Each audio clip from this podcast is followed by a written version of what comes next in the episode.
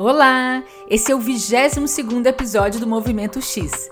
Essa temporada tem o propósito de conversar com as pessoas que lideram pesquisa em UX no Brasil e no mundo. A convidada de hoje é a Cristina Bilsland, UX Researcher Senior no Google em Londres. Ela tem bastante experiência em pesquisa para design, trabalhou em empresas e consultorias como a Head, Day, Nokia e Itaú, em São Paulo, Londres e Estocolmo. Eu conheci o trabalho dela através do Cristiano Sarmento, meu dupla nesse projeto, que teve aulas com ela em Estocolmo. Esse episódio também tem o apoio do Tester, plataforma completa de teste de usabilidade ágil. A gente sabe que fazer a pesquisa acontecer no tempo do produto é um dos maiores desafios, e o Tester entrega todo o processo de teste com usuários de forma automatizada, incluindo recrutamento, execução, recompensa aos participantes e relatório com resultados em uma média de 48 horas. Para saber mais informações e também para ganhar três participantes extras na contratação de qualquer plano, é só acessar bit.ly barra teste remoto.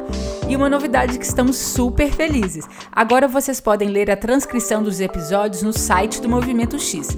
Essa iniciativa é liderada pela UX Research Renata Moreira e tem o objetivo de permitir que pessoas com deficiência auditiva tenham acesso ao podcast, além de facilitar o acesso de todo mundo ao conteúdo em formato de texto. As transcrições das entrevistas desta segunda temporada estão na página de cada um dos episódios. E atendendo a pedidos, o Movimento X está no Spotify e continua em todos os outros players de podcast para Android e também para iOS. E você pode apoiar o nosso trabalho fazendo um review dos episódios no iTunes. Isso também vai ajudar outras pessoas a encontrarem o podcast. As músicas de abertura e encerramento são do Louis, músico e produtor brasiliense Aloysio, e fazem parte do Tomorrow People, selo de música eletrônica experimental criado por ele. Lembrando que todas as informações e links que falei estão em movimentox.com. Então vamos lá. Eu sou a Isabela de Fátima e essa é a segunda temporada do Movimento X.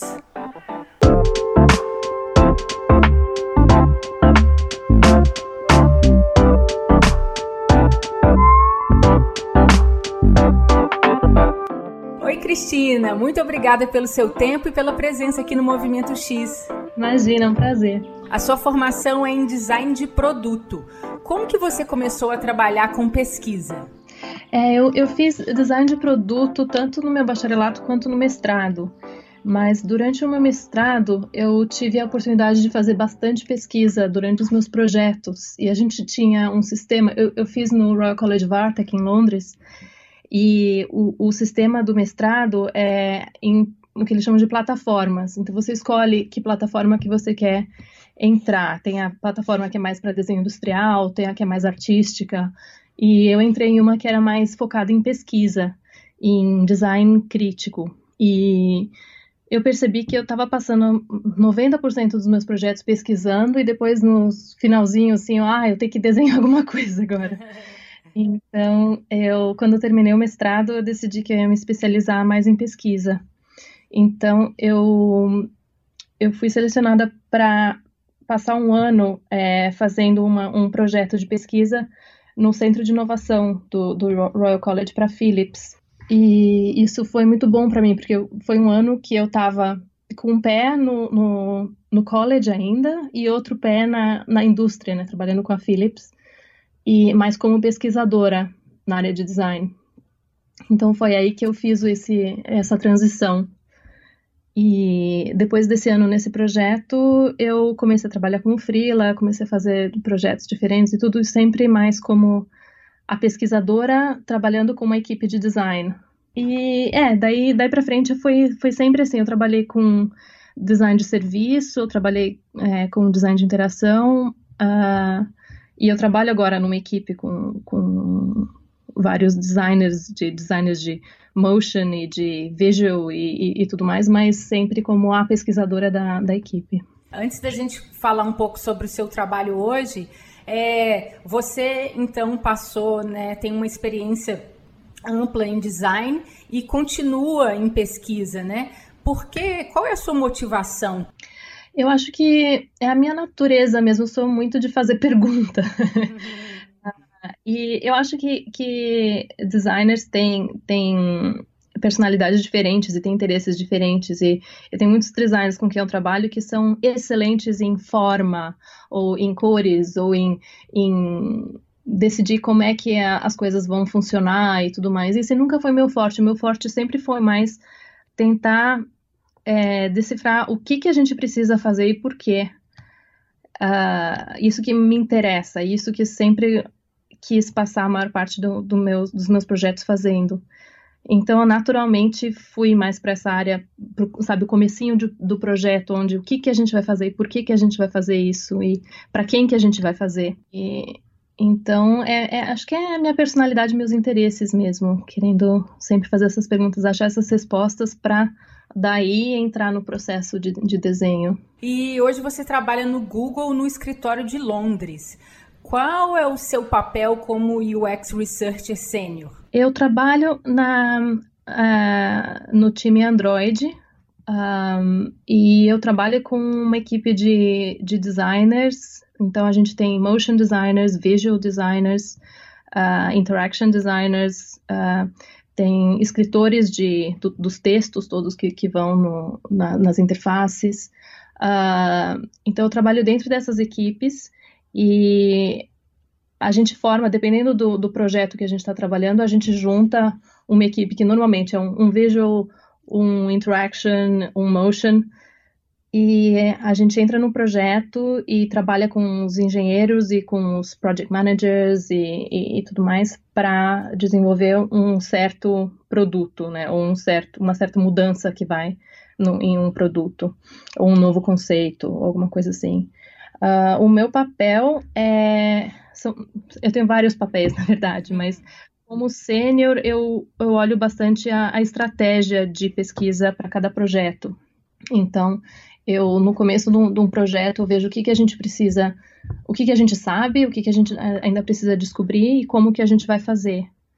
E eu crio linhas de pesquisa para os projetos. Então, por exemplo, para um, um, projeto que eu estou acabando de. Eu estou numa transição agora entre um, um, grande projeto e um outro. No, no projeto que eu estou saindo agora, era um projeto para emerging markets. E é muito, muito, muito da nossa pesquisa aconteceu em, na, na América Latina, na Índia uh, e na África. E o meu papel foi montar uma equipe para a gente poder, daqui de Londres, desenhar um produto que faz sentido nesses, em todos esses lugares muito diferentes. Então, eu tinha uma equipe de pesquisadores em cada um, em cada uma das, localidades. E daqui de Londres, com a equipe de design, a gente saía para ir visitar esses lugares para falar com, com pessoas e tudo, mas a gente também podia é, montar estudos daqui que eram feitos pelos uh, pesquisadores que trabalhavam na minha equipe remotamente. Então, eu tinha essas duas frentes, uma frente de pesquisas mais uh, profundas, onde a gente ia, então eu levava essa equipe de design todo para a Índia, por exemplo, a gente passava uma semana lá visitando pessoas, fazendo pesquisa mais etnográfica, e a gente tinha também várias frentes de é, pesquisas mais de usabilidade, então a gente está desenhando esse, essa interação aqui, a gente precisa entender como, o que, o que, que a gente precisa mudar, o que está funcionando, o que, que não está funcionando, então a gente manda, eu montava uma, uma pesquisa de usabilidade e mandava para o meu pesquisador na Índia para tocar esse estudo e trazer os resultados para a gente em Londres para desenvolver o, o, produto um pouquinho mais e, e assim por diante. Interessante. E como é a sua equipe de, de pesquisadores? No momento, é, depende de cada projeto. A gente monta, aqui no Google a gente tem, é tudo muito fluido. Uh, então, dependendo do projeto que a gente entra, a gente monta equipes para aquele projeto. E mesmo durante o projeto, dependendo do, do, ponto que a gente está no projeto, a equipe vai mudando também. Uh, então, para esse projeto que eu mencionei, a minha equipe era eu como, como a, a, a main researcher aqui, em, a, a pesquisadora aqui em Londres, uh, trabalhando junto com, com a equipe, então, eu participo de todas as reuniões, ouvindo quais são as perguntas, qual, o que está acontecendo e tal, para absorver quais são as, as perguntas que a gente vai ter que colocar nas pesquisas. E eu tinha o que a gente chama de Research Assistants, que são pesquisadores mais júnior que trabalham nas localidades diferentes. Então, dependendo da, da pergunta e do o foco para os usuários que a gente, que a gente tem, uh, eu mandava para um pesquisador na Índia, um pesquisador na África, ou às vezes eu mandava o mesmo estudo para os dois lugares para ver as diferenças, as nuances, se alguma coisa com, que tem a ver com linguagem, por exemplo, com, com línguas e com uh, copy, né, que a gente chama na, nas interfaces, daí a gente testa, testa em vários lugares diferentes também. É, eu tenho visto algumas empresas que trabalham com dois perfis. E eu queria saber se aí é assim também, se você acha que faz sentido, que é um perfil mais generalista e um mais especialista. Né? O generalista ele costuma fazer tanto quali quanto quanti, tanto discovery, quanto, tanto descoberta quanto validação, e tem é, às vezes algum, alguns especialistas né, que ou vão mais para quanti e, e, e, e, mensuração. Como que isso acontece? Isso existe aí? Existe. A, diferença entre qual, qual e quanta é bem grande, eu acho. Eu, eu sou uma pesquisadora bem mais na área qualitativa do que quantitativa. Mas eu gosto muito de pesquisa quantitativa, acho que é muito útil trabalhar junto com, com a, a pesquisa quantitativa, mas eu não me considero qualificada para fazer esse tipo de pesquisa. Uh, tem vários pesquisadores aqui na Google que uh, se especializam nisso, e se a gente tem alguém disponível para fazer um estudo, a gente, a gente usa, senão a gente usa agências externas mas a gente faz os dois. Uh, então, o que eu, eu gosto de combinar, por exemplo, se eu faço um estudo, eu vou para a Índia, levo a equipe de design, a gente vai, faz uma pesquisa etnográfica e descobre um, um monte de coisas super interessantes. O que eu gosto de fazer depois é pegar esses insights e colocar eles num, num, numa pesquisa quantitativa para a gente entender qual é a prevalência desses, desses insights no, numa população maior, né? Porque a gente fala, quando a gente faz uma pesquisa qualitativa, a gente não está interessado em números, né? A gente fala com umas 10 pessoas no máximo, e é mais para pegar o, o, uns insights mais, assim, mais profundos, em, ter uma conversa mais profunda com as pessoas para entender o porquê da vida delas, o que elas estão fazendo e, e porquê. E, e quando a gente acha algum que a gente chama nuggets de, de informação interessantes, é, é interessante a gente colocar isso para um número maior de pessoas para entender se é uma coisa que é só localizada ou se é uma coisa mais, mais geral que a gente deveria, na qual a gente deveria focar. E às vezes também levar esse estudo para um outro país também e fazer um, um, um quant em um outro país interessante para ver também se, se esse comportamento está se demonstrando nesses outros países também. Ou uh, eu acho que é importante fazer o, o contrário também. Eu acho que pesquisa quantitativa é super importante para saber o que está acontecendo onde, qualitativa para entender o porquê do que está acontecendo, né? E então fazer essa, essa combinação é muito importante. Mas eu acho que a, o pesquisador em si que faz isso, a, a, o, o background que você tem e o, o jeito que você pensa, o jeito que você trabalha é muito diferente. Então eu acho que é importante trabalhar com pessoas especializadas nesse tipo de pesquisa mesmo e não tentar fazer tudo. Eu acho que não, não, não dá para fazer tudo muito bem. Eu acho que é bom ser especialista no, numa área. E só para entender um pouquinho melhor, aí, por exemplo, nesse caso que você citou, quando vocês acham os nuggets, vocês vão é, quantificar. Nesse caso, vocês foram os UX Researches aí do Google que fizeram ou vocês trabalharam com fornecedores, com parceiros? Nesse caso que eu estou pensando agora, nesse estudo da Índia, foram com parceiros. a gente não, não tinha um, um quant nesse projeto, um, então eu, trabalhei, eu peguei os insights da, da pesquisa qualitativa e, e, trabalhei com uma agência para fazer um, um, survey com umas, acho que duas mil pessoas que a gente fez no, na Índia, pela Índia toda. É, e em relação à Deira, né? Porque tem uma linha Quant, mas tem uma linha Deira, né? A gente está falando de um produto, de um serviço, né? Que vocês têm vários dados de uso é, ao longo, em todo o mundo. Como que Deira faz parte da, de UX Research? Data é usado muito é, mais na parte de pós... Uh, launch. Como é que fala em português launch? Lançamento, lançamento. uh, uh, eu trabalho muito na área mais de uma, antes de uma coisa ser lançada, né? Uhum. Antes de uma coisa ser lançada, a gente não sabe como que aquilo vai ser usado e a gente não tem os, os números, né? Uma, uma vez que uh, o produto foi lançado, daí sim a gente pode coletar números, né? Sobre como aquilo está sendo usado, a, a, data toda de, uh, de uso de cliques, de shares e, e, e tudo mais.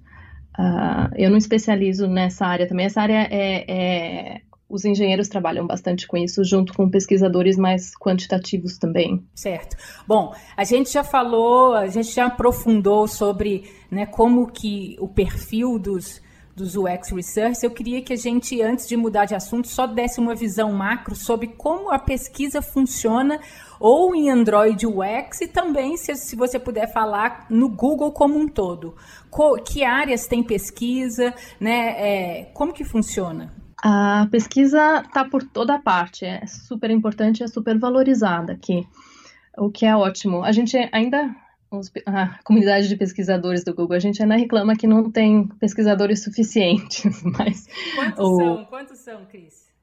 Olha, nem sei. É, é, muito, é tão grande a empresa, né? E a gente trabalha bastante globalmente também. Daqui de Londres, a gente trabalha bastante com, com a Califórnia e com outros países. E eu nem, eu nem sei o número, mas. Um... Por exemplo, aí em Londres, né? Das pessoas que estão presenciais aí no dia de hoje, por exemplo. Você tem ideia de quantos pesquisadores são? Ah, deve ter uns. Pensar uns 90, 100 por aí, eu imagino. Uou, que legal deve ser trabalhar numa equipe tão grande. a gente não trabalha tão assim. É, é, a gente trabalha junto dependendo do projeto, né?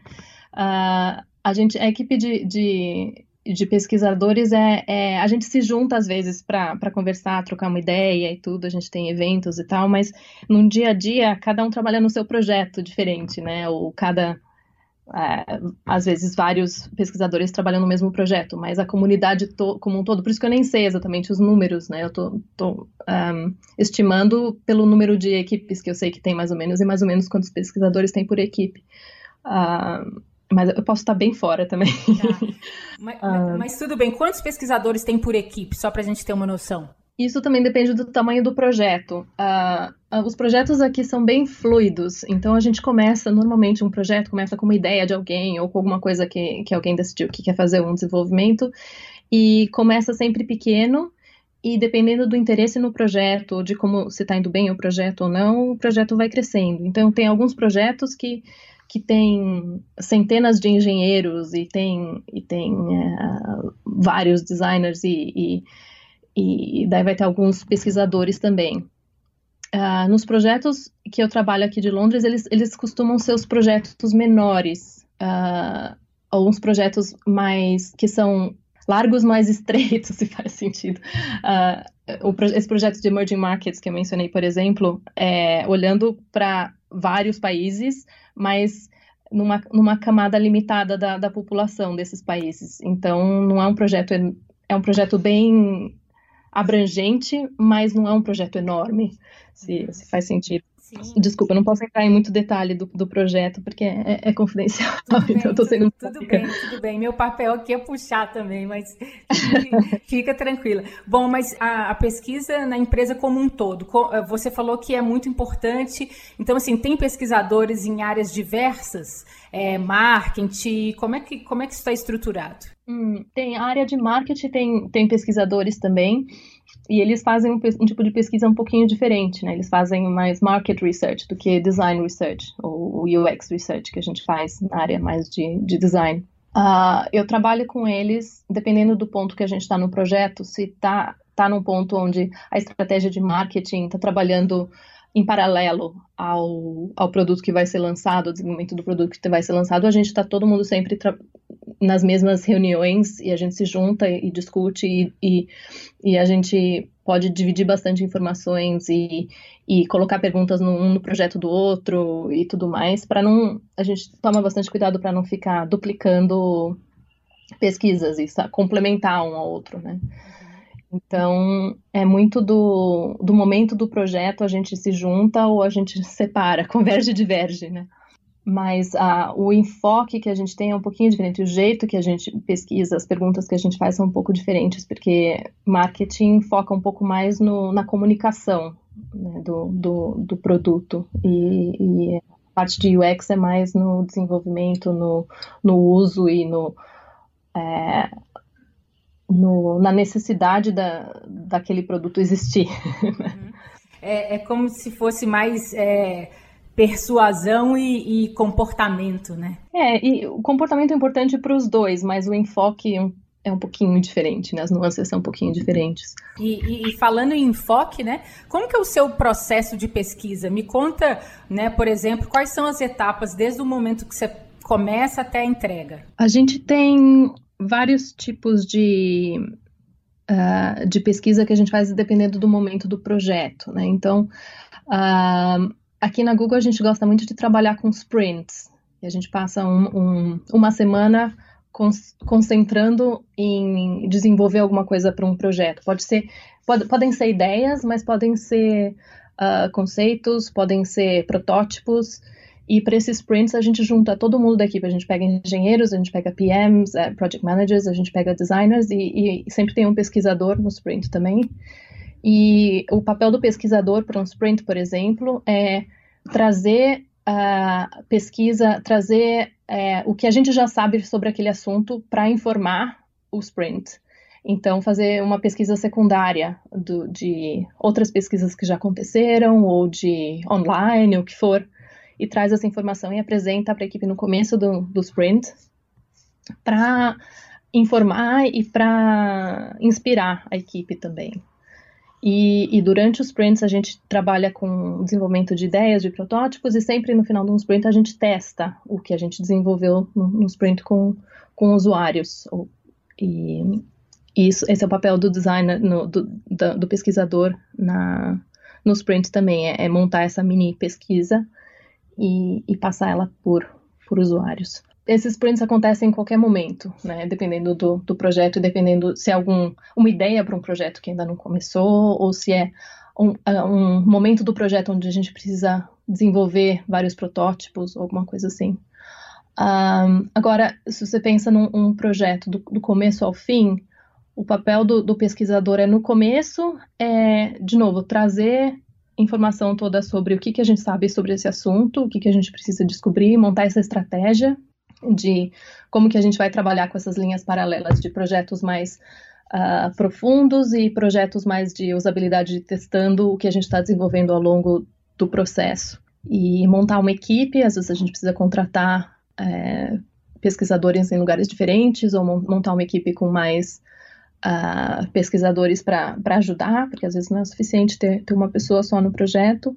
E uma vez que essa pesquisa está tá estruturada, ou que esse processo está estruturado, uh, o meu papel, por exemplo, no, nos projetos é, é sempre estar tá nas reuniões e saber tudo o que está acontecendo no projeto, estar tá em contato com, com project managers, com os designers e tal, absorver todas as pesquisas e, e ver onde estão as perguntas, de onde estão vindo e por quê, e montar uh, as pesquisas. Então, escrever o, o plano da, da, pesquisa e as perguntas e tal, discussion guides e tudo mais, e montar os estudos. E seja estudos de usabilidade ou sejam os, os estudos mais, mais, mais, profundos. Esses às vezes acontecem inter, internamente, às, às, vezes a gente faz nós mesmos, às vezes a gente contrata também uma agência para ajudar, dependendo do, do, tamanho do projeto e, e do local e tudo mais que atividades que vocês fazem para conhecer as pessoas que usam os produtos e serviços, né? E, e, você já citou alguns exemplos, né, que vocês vão até outros países. A equipe, ela também é composta por designers, né? Você pode é, dar outros exemplos? Se, bom, eu estou inferindo, né? Eu estou supondo já que vocês fazem outras atividades e me corrija se eu estiver errada. Mas eu queria entender um pouco mais dessas atividades.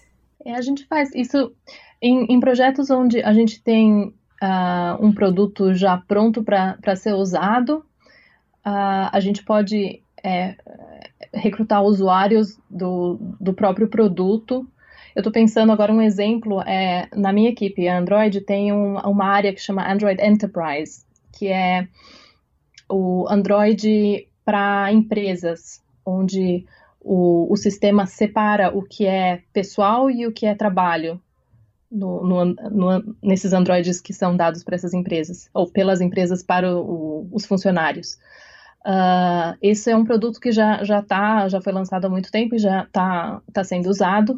E então os pesquisadores que trabalham nesse projeto eles recrutam uh, tanto uh, funcionários quanto uh, o lado da, das empresas e TI das empresas e tudo mais e entrevistam essas pessoas. Então vão ver como o produto está sendo usado, os problemas e tudo mais.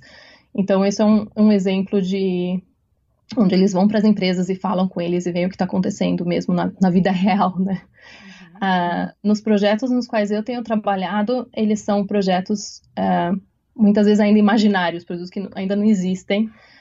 Então a gente tem que uh, recrutar pessoas que, que a gente acha que vão ser pessoas que potencialmente poderiam estar tá usando o que a gente está desenvolvendo e, e entender como essas, essas pessoas pensam e o que elas precisam e, e tudo mais.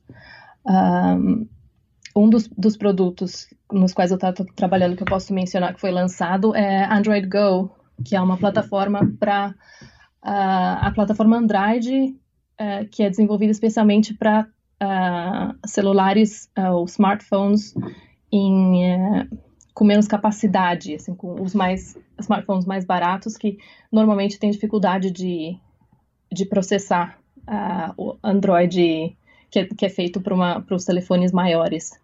Uh, então, a gente, o, o, os usuários desses celulares são bem diferentes dos usuários dos celulares mais caros. Então, a gente foi muito para os mercados uh, Índia e África e tudo mais para entrevistar usuários que a gente chama mais extremos, pessoas com, com mais dificuldade em entender o inglês escrito, por exemplo, e para entender quais são as necessidades, como, como a, pessoas que não conseguem ler, escrever ou entender inglês, uh, ou mesmo escrever na, na própria língua deles, uh, como que eles usam um, um, celular, a gente teve que entender isso. Então, uh, para isso foram mais estudos etnográficos e estudos uh, longitudinais, que a gente chama que são estudos uh, ao longo do tempo. Então a gente uh, nesse estudo a gente é um estudo longitudinal onde a gente recrutou participantes que nunca tiveram um smartphone e a gente ajudou eles a, a comprar o primeiro smartphone e participou do, do processo deles de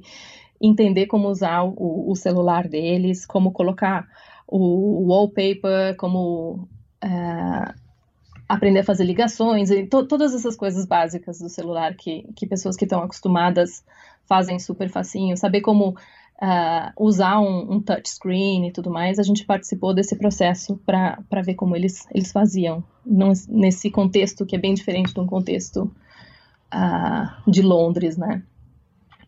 Ver alguém na, numa cidadezinha, num vilarejo na Índia, onde tem o sinal é bem ruim e onde eles não, não não têm acesso a muita informação, muita educação, ou nunca viram internet antes, ver uma pessoa nesse contexto usar um smartphone pela primeira vez é muito interessante, é muito diferente do que seria a gente ver uma pessoa em Londres que já teve celulares antes usar. Então, uh, para um estudo como esse, a gente fez um estudo longitudinal, é, para passar um tempo mesmo com as pessoas entendendo como esse processo foi para elas. Uh, a gente também faz estudos de usabilidade, é, tanto aqui no, no, escritório de Londres como em, em lugares diferentes, para entender as diferenças também de como as pessoas interagem com, com a, as, as telas, as interações que a gente desenha. Então, a gente dá, coloca um protótipo na frente da, dos usuários e, e, deixa eles usarem e ver onde que os problemas estão, né? Onde que eles que eles estão é tripping, que a gente chama, né? Uhum uh, ah, para identificar onde, o que a gente precisa melhorar no, nos flows.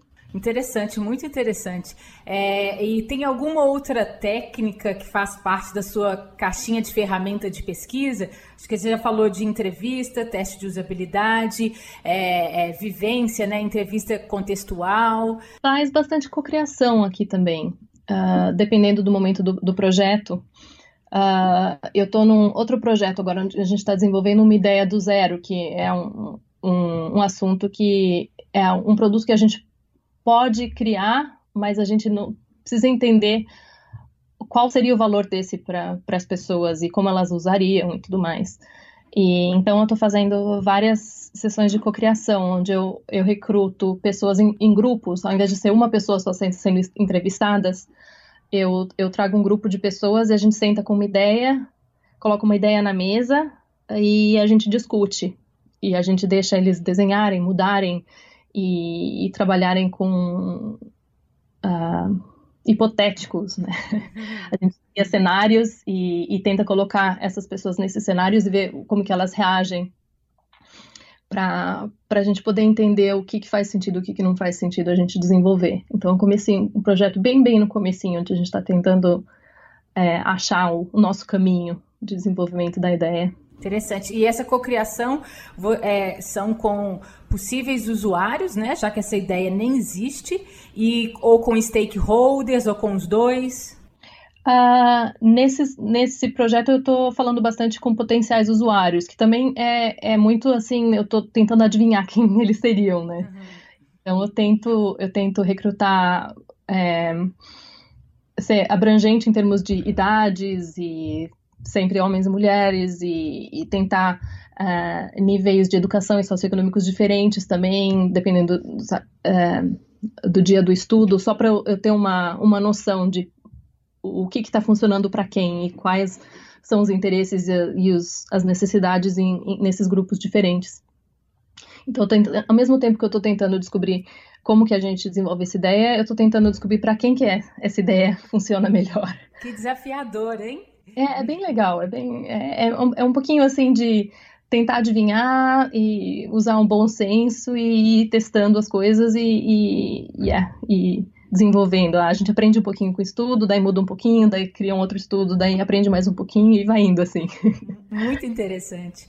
E em relação às demandas de pesquisa e a priorização, você disse, né, você comentou que surge muito de alguém tem uma ideia, Conta um pouco melhor como, como que isso acontece no dia a dia. Tanto o surgimento né, das demandas, vamos chamar assim, dos projetos de pesquisa, e também a priorização deles. A gente tem um, project managers que, que têm um papel muito importante na parte mais estratégica, assim, de, de definir projetos e, e tocar os projetos. E é ótimo que a gente tem eles, porque eu seria péssima em fazer isso, eu acho que os designers também Acho que a gente, nosso enfoque é um pouquinho diferente. Eles são meio que os, os donos do, dos, dos, projetos, de, de, certa maneira, em termos de da direção e de é, ajudar na, na, priorização também. Uh, então, normalmente o que acontece é alguém tem uma ideia e começa a, a desenvolver essa ideia, e a, a, a, primeira coisa que, que acontece é um PM, né, um Project Manager, é colocado nesse projeto para ele ser esse, o dono da, da, do projeto e tocar para frente.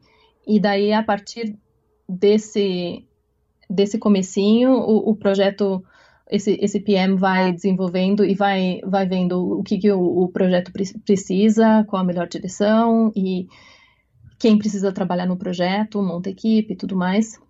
Começa a montar a equipe, cada especialidade também monta, né, cresce a sua especialidade dentro daquele projeto também, como eu mencionei da, da pesquisa mas assim a priorização e a, a decisão de okay, acho que a gente precisa fazer focar nessa parte do projeto agora, depois a gente foca naquela. Agora a gente tem que parar de desenhar e, e, e prototipar e tudo mais. Isso, isso vem bastante da, dos project managers. E os, os, os projetos, assim, como eles. É, é, bem orgânico como eles começam e como eles terminam.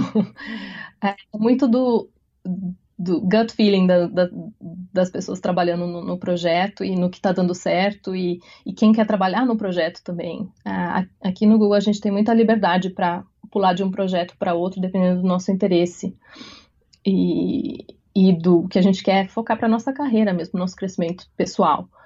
E então um, ah, alguns projetos crescem, tem bastante interesse e isso é um bom sinal para para o produto que está sendo desenvolvido, né? Que tem bastante interesse, é uma coisa bacana e esse projeto vai crescendo e se chega num ponto é, onde o interesse começa a cair ou a gente vê que está testando mal e tudo mais, às vezes os, os, projetos param e as decisões normalmente vêm, vêm mais de cima, né? Tudo tem o, a gente vai, vai fazendo, desenvolvendo as coisas no, nos grassroots, mas sempre tem os, os líderes também que dão bastante liberdade pra gente, mas chega uma hora que eles falam, não, isso daí não tá funcionando, vamos focar em outra coisa, vamos tirar o, o enfoque nesse e criar alguma outra coisa ou, ou mudar para um outro projeto e tudo. Então, tem, tem os dois, tem grassroots e tem também leadership. É, você comentou algumas vezes do, do, do, dos designers né, presentes nos projetos de pesquisa, do processo ser fluido, orgânico. É, qual é o papel dos designers é, num projeto de pesquisa? A gente trabalha muito junto. É, na minha experiência, quanto mais envolvidos os designers e, e os engenheiros também, os PMs estão no, na, na, pesquisa, melhor vai o projeto.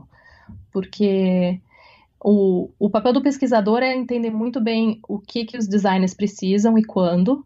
Timing é essencial, mas também os designers entenderem o, o, o que está saindo das pesquisas e, e é, tá lá para ouvir primeira mão, sabe? Não só ler um reporte aqui e ali, mas tá lá na pesquisa, assistir, ajudar a, a anotar uh, quando a gente está entrevistando alguém, ou ir para, se a gente está indo para a Índia falar com as pessoas, ir lá e ver como é que é mesmo, e, e ter dificuldade de acessar a internet quando você está na rua porque não tem o sinal e tudo mais, isso é super importante para eles também, uhum. para eles terem, criarem simpatia com os, os usuários do que eles estão criando e para terem mais ideias também, e para aprenderem e, e, entenderem o que o, o, o porquê do que dos, do que eles estão desenvolvendo funcionar ou não funcionar. Então eu envolvo bastante os designers na tanto no, no, no processo de desenvolvimento do estudo em si. Então o, o, jeito que eu trabalho, eu crio um doc com o, o plano de projeto que eu estou fazendo e e divido com. Enquanto eu estou escrevendo, eu já, já passo para todo mundo para eles colocarem comentários e, e perguntas e, e, e, tudo mais. A gente desenvolve juntos o, o próprio plano da pesquisa. E eu convido eles para todas as, as entrevistas também e peço para me ajudar a anotar tudo. E, e depois eu apresento, obviamente, os, os reportes e tudo mais, mas uh, eu tento envolver eles o máximo possível no, no processo todo. Bem legal. Falando já dos reports, como que você documenta e compartilha os aprendizados de pesquisa? Um, de novo, essa é a minha resposta para tudo, depende do projeto. Tá. É, então, se você quiser pegar algum último exemplo, assim, só para a gente tentar tangibilizar um pouco mais a conversa. É. Eu vou, eu vou dar uns exemplos de pro, tipos de projetos diferentes. So, então, por exemplo, se a gente está falando de um estudo de usabilidade, de alguma coisa que está sendo desenvolvida super rápido, assim, um projeto está tá andando bastante rápido e a gente tem que só testar uma coisinha ali, outra ali da usabilidade de um, de um flow, por exemplo. Eu tento fazer, não passar muito tempo escrevendo o report, eu escrevo um, um doc mesmo com, sabe, highlights, assim, do que foi falado e, e apresento isso mesmo assim para a equipe. Então é, é, tipo é um dia que eu levo para escrever, porque timing é super importante. A gente não, não pode parar e esperar. Uh, então para um projeto assim é um turnaround bem rápido mesmo. Uh, para um projeto um pouco maior, por exemplo, um estudo etnográfico que a gente faz na Índia e tal, isso a gente passa mais tempo uh, analisando e a gente envolve os designers que estão no campo também. Então a gente tira um dia no, no campo para fazer uma análise. Então, sabe, post-it na parede com tudo que a gente ouviu e fazer uma pré uh, análise do que do, do, que a gente sabe o que o que, que tá quais são os grupos assim de, de aprendizados que a gente tem dessa viagem e tudo mais.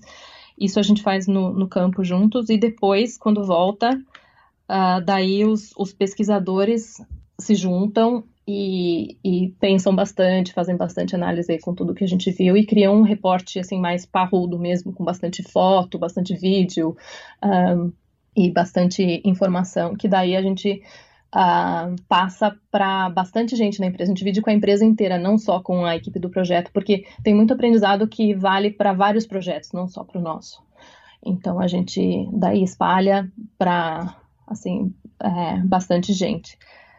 Uh, tem alguns projetos que são para informar áreas grandes também, então a gente faz bastante. Eu fiz alguns projetos com uma consultoria que eu gosto bastante, que se especializa em, em, é, em vídeo etnografia. Então, eles fazem bastante vídeos de usuários fazendo coisas diferentes. E, e para um projeto assim, eu acho legal criar um site interno onde eu coloco esses vídeos todos e os grupos de aprendizados e tudo mais.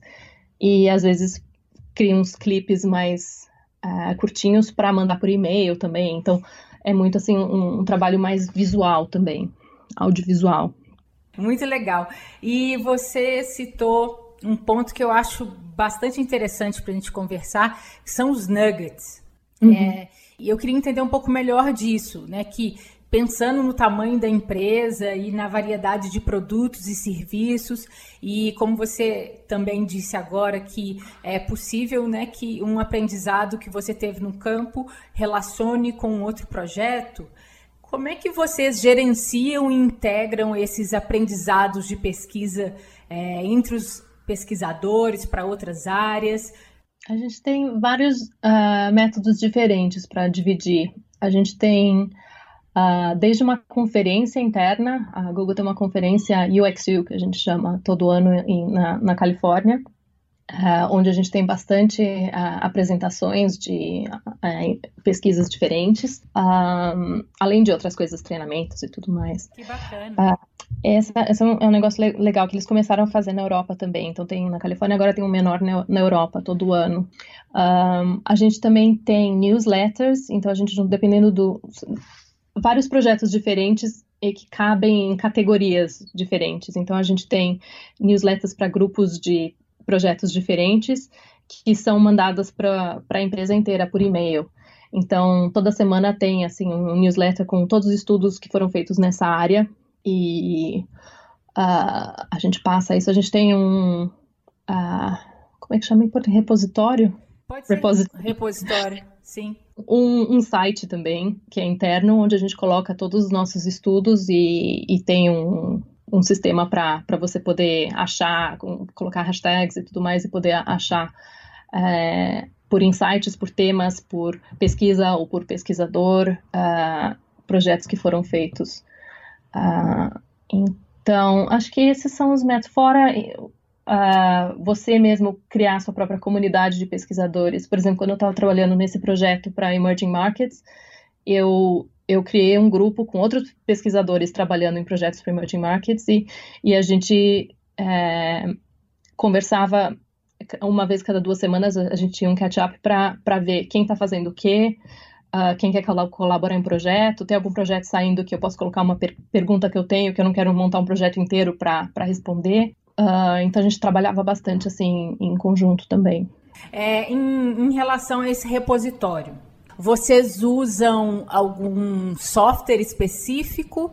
É, deixa eu só dar um passinho para trás, porque eu não sei se é todo mundo que está familiarizado com o que a gente está conversando e, por favor, me corrija se eu estiver errado. Como que é a visão de vocês sobre os nuggets? Como que vocês trabalham com esses, com essas unidades de, de, de insights de pesquisa? Eu acho que não tem um jeito de trabalhar com eles. Um, uns temas que surgiram recentemente em, em projetos que foram feitos um, no meu no grupo Android uh, global uh, foram testados uh, o, o, jeito que começou foi, foi teve uma pesquisa etnográfica que aconteceu acho que no Japão um, com uma, uma das equipes que trabalham para Android. Eles acharam alguns nuggets bem interessantes e resolveram é, que é uma área que pode ser emergente, que acho que vale a pena olhar em, em outros países. Então, eles dividiram isso com a comunidade de, de Android de pesquisa. E quando nós fomos para o campo com o nosso projeto de pesquisa para a Índia, nós levamos esses, essas perguntas ou, ou esses, esses nuggets para pesquisar também, para ver se, se isso está se demonstrando na, na Índia também. E a gente achou é, os mesmos nuggets, mas com, mas com uma nuance diferente. Então a gente trouxe isso de volta, dividiu com a equipe e tudo mais, e, e esse virou um tema que a gente dividiu é, por e-mail com a empresa inteira. E e-mail é um negócio enorme, né? Como nessa empresa, como em qualquer outra empresa. Uhum. e então muita gente respondeu e falou: ah, tem interesse nisso, tem um paper que eu li sobre isso, tem outro paper que eu li sobre aquilo, blá blá. Isso foi juntando, juntando, juntando e acabou gerando um dos projetos que eu estou trabalhando agora. É sobre um desses temas, uh, um desses nuggets que virou um tema, que virou um projeto. que bacana. Eu estou aprofundando nisso é mais por uma questão de dia a dia, porque eu tenho tentado trabalhar com nuggets e criar um repositório. E é difícil quando não tem uma ferramenta, né? Vocês usam Polaris ou já usaram Polaris aí? Vocês usam uma ferramenta interna para ter essa, essa, esse repositório? O nosso repositório é, é, é mais é um repositório de, de estudos, uh, então um pouquinho mais genérico, assim, não é muito especificamente para uh, insights. Ah, entendi. E vocês têm algum padrão para escrever nuggets? Por exemplo, é, um quote com um, uma evidência? Tem, tem algo assim? Uh, normalmente, em reportes, a gente. Acho que cada pesquisador estrutura os reportes de, de um jeito diferente, mas uma coisa que é, é, bem consistente, acho que com todo mundo, é, é, é ter o, os capítulos de um, de um reporte é, terem uh, esses, esses nuggets, assim, como, como headings de, de capítulo, se é uma coisa que é importante o suficiente para virar um capítulo de um, de um reporte e, e ter daí ter toda a evidência e ter os, os quotes e, e, e, e tudo mais. Um, mas a gente não tem um sistema que todo mundo segue, ou é, é bem é bem variado isso. Entendi. É muito assim, mais de comunicar um com o outro e passar informação e falar, olha, eu achei isso aqui que é legal, o que, que vocês acham e tudo mais. É mais, é mais uh, solto assim mesmo. Interessante. Existem pessoas para trabalhar com isso, para fazer com que esse, esse esse sistema, né, esse, processo, esse processo fluido aconteça? Porque, por exemplo, é, você está em campo consolidando alguns highlights e aí você vai fazer um report, depois já tem um outro projeto na pipeline. Tem alguém, por exemplo, é, na equipe que cuida de, de, de, de, colocar os achados não relacionados a uma pesquisa que você está fazendo no momento? Não, seria ótimo, né, se tivesse.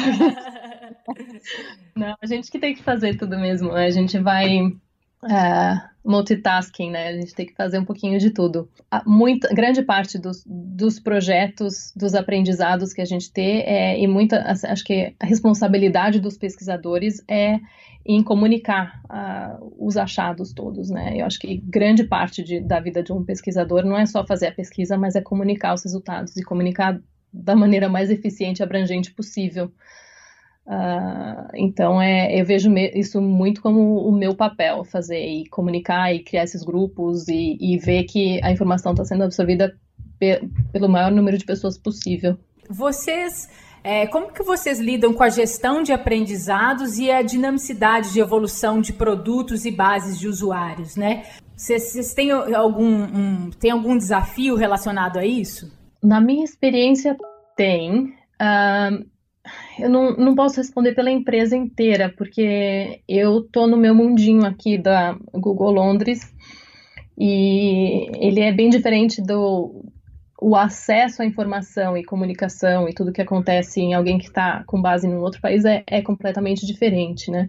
Eu acho que a gente está num fuso horário diferente, a gente está num grupo menor de, de pesquisadores e tudo mais.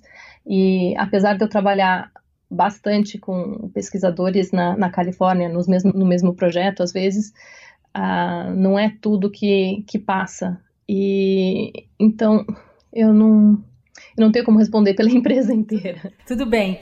É, e quais skills você considera importantes para quem quer trabalhar uma empresa como o Google? Como pesquisador? Isso.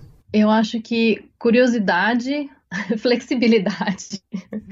uh, você tem que saber muito bem como trabalhar independente, sem, sem precisar ter alguém te, te dizendo o que fazer, porque aqui a gente tem muita autonomia. Essa é uma, uma grande diferença que eu vi trabalhando aqui de outras empresas ou de outros lugares onde eu trabalhei, que aqui a gente tem, a gente cada um é dono do seu nariz e a gente obviamente responde tem tem uh, managers e tem uh, todo o leadership e tudo mais, mas um, a gente tem muita autonomia para decidir o que a gente faz no, no, dia a dia, por exemplo. A gente, sabe, não tem um horário para chegar, um horário para sair.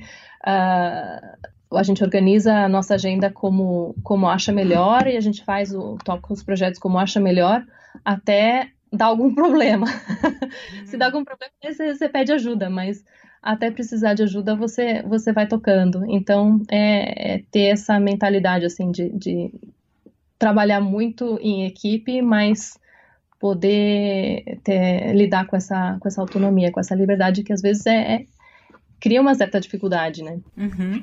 E você trabalhou, né, ao longo, na sua trajetória, você trabalhou é, como pesquisadora de design tanto em consultorias, né, quanto em empresas. Você notou alguma diferença no escopo de trabalho? Ah, é bem diferente, né? Eu acho que Uh, tem prós e contras nos, nos dois, né? Trabalhar numa consultoria é muito bacana pela variedade que você tem, pelos projetos diferentes as pessoas que você encontra, e, e cada projeto é muito, muito diferente um do outro. Mas uma coisa que eu sentia muita falta, estando numa consultoria, é que você não, não vê o resultado do que você produziu, né? Você produz alguma coisa e passa para o cliente e daí a bola está no campo deles e você nem, nem vê mais, né, o que, o que acontece. E, e o que eu gosto de trabalhar numa empresa é, é de você ter essa continuidade, mesmo que você passe para um outro projeto, você ainda tem contato e vê o que está acontecendo com o, o, seu outro baby, né? Para mim, os, os, meus projetos são todos meus babies, né? Eu fico muito, muito apegada. Eu gosto de, de, saber o que acontece depois e o que funcionou, o que não funcionou, onde está sendo usado o, aquele insight que eu gerei que eu achei tão bacana e, e, tudo mais. Eu acho muito, muito legal poder ter essa continuidade. E dependendo do tamanho da empresa que você trabalha, a variedade também é, é maior ou menor, né? Um, e, ah, não sei, cada empresa tem seu desafio diferente também, né? Eu trabalhei, tenho falado agora bastante do Google, porque é onde eu tô agora, né? Uhum. Mas eu trabalhei em lugares, eu trabalhei no, no Itaú, por exemplo, criando uma área de inovação, e, e foi uma experiência muito bacana, porque a gente foi bem do comecinho, onde não tinha não estava ninguém falando muito em service design ainda, em inovação, e a gente estava criando essa, essa unidade do zero, e criou uma conferência, e criou todo um processo de como que a gente ia trazer inovação para a empresa, e comunicar isso, e isso foi muito bacana também. Mas é um universo completamente diferente, sabe? Vindo de. Eu trabalhava na Nokia aqui em Londres antes de trabalhar no Itaú, então foi saindo de um lugar onde eu trabalhava com um monte de designers para trabalhar com um monte de uh, banqueiros. Mas foi interessante no começo. uh, eu adorei, foi uma experiência muito, muito boa, mas é uma experiência que não é, é, é um trabalho que eu não poderia ter feito por muito tempo, porque também é bem desgastante, né? E você também transitou entre posições de pesquisa e estratégia em design, não foi? É, eu, eu sempre passei. Eu, eu trabalhei como strategist também, em consultorias. Ah, trabalhei numa consultoria em, na Suécia, em Estocolmo, chamada Veriday uh, onde eu fui estrategista. Então, meu trabalho lá era é, ser a estrategista dos projetos, então montar projetos com os clientes, montar o que a gente ia fazer para eles. Uh, e também, dentro dos projetos, é, tentar definir direções e, e, recomendações e tudo mais. Um, eu trabalhei numa consultoria digital aqui em Londres chamada uh, Head, onde eu era uh, UX Strategist também, um, onde eu trabalhava com os clientes tam, também mais ou menos do, do mesmo jeito, mas uh, trabalhando com os, os, designers e com o cliente meio que como uma mediadora entre o cliente e o, o designer para definir direções no, nos projetos. E que livros foram game changing na forma como você trabalha e que faz pesquisa? Tem vários, vários livros que eu acho legais, assim, livros mais de, de método e como comunicar a sua pesquisa. Tem um, um livro que eu gosto bastante, chama, que eu recomendo bastante, chama It's Our Research. Uh, é escrito por um ex-Googler e ele fala muito de sobre como que a gente é isso que eu, aquele que eu falei sobre é muito importante um pesquisador fazer pesquisa, mas também comunicar essa pesquisa e envolver os outros na pesquisa é, e é tão importante quanto, eu acho. E isso eu aprendi bastante desse, desse livro, como fazer isso, e tem várias recomendações. Um, eu gosto muito de uns livros novos que saíram também do Steve Portugal, é um, é um researcher que eu, que eu respeito bastante. Ele tem um, um livro novo que saiu também, é Interviewing Users, Uncovering Compelling Insights. Uh, eu posso te passar esses links todos para você colocar no, uh, nos notes do, do podcast também. Tem um outro livro que eu gosto bastante, chama User Palooza, que é um, um pesquisador que trabalhava uh, na Flow aqui em, em Londres, mudou para Nova Zelândia agora, mas é um, um, pesquisador muito bom, ele fala muito de técnicas mesmo de, de pesquisa, é um livro bem, bem prático e bem, bem interessante como, como ser um pesquisador no campo, que é bem bacana. Que legal tem, eu acho que, que é super importante, além de ler livros, é, é aprender com outros pesquisadores mesmo, né? Dividir experiências e tudo, ir para conferências, isso eu acho bem bacana também, eu aprendo bastante em, em conferências. Isso que eu ia te perguntar, como é que se, você se mantém atualizada e aprende novas técnicas, né? Quais conferências você gosta de ir? Tem, tem uma conferência que eu gosto bastante, que eu, eu não vou há vários anos por motivos pessoais mesmo, de ter bebês e tudo mais, mas uh, tem é, essa conferência chama EPIC, uh, Ethnographic Practice and Industry, e ela é anual e ela acontece é um ano nos Estados Unidos, um ano em algum outro lugar, outro ano nos Estados Unidos, outro ano em outro lugar.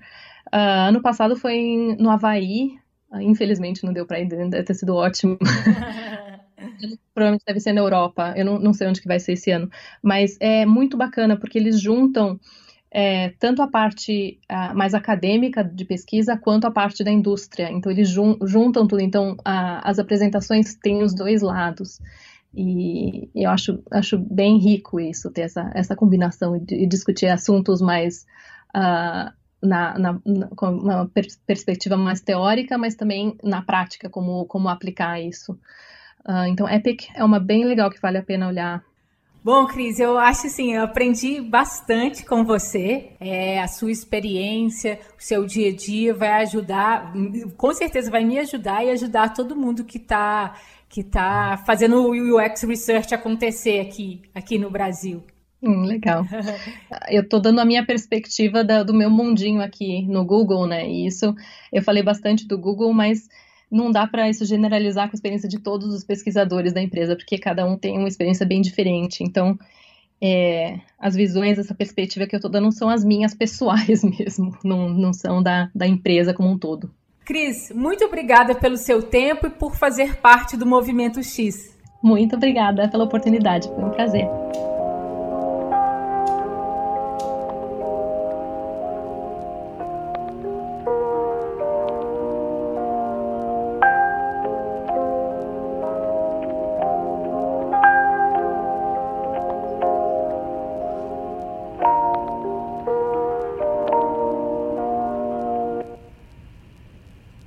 Estamos chegando ao fim deste episódio e espero que você tenha gostado. Essa edição também teve o apoio do Tester, plataforma completa de teste de usabilidade ágil. O Tester entrega todo o processo de teste com usuários de forma automatizada, incluindo recrutamento, execução, recompensa aos participantes e também relatório com os resultados. Isso tudo em uma média de 48 horas. Agora você não tem mais desculpa para dizer que não dá para rodar pesquisa na sprint, hein? E para você que acompanha o Movimento X, tem a vantagem de ganhar três participantes extras na contratação de qualquer plano. É só acessar bit.ly barra teste remoto. No próximo episódio, o papo vai ser com a Ana Rafaela Guerra, UX Researcher no YouTube. Obrigada por ouvir até aqui e até já!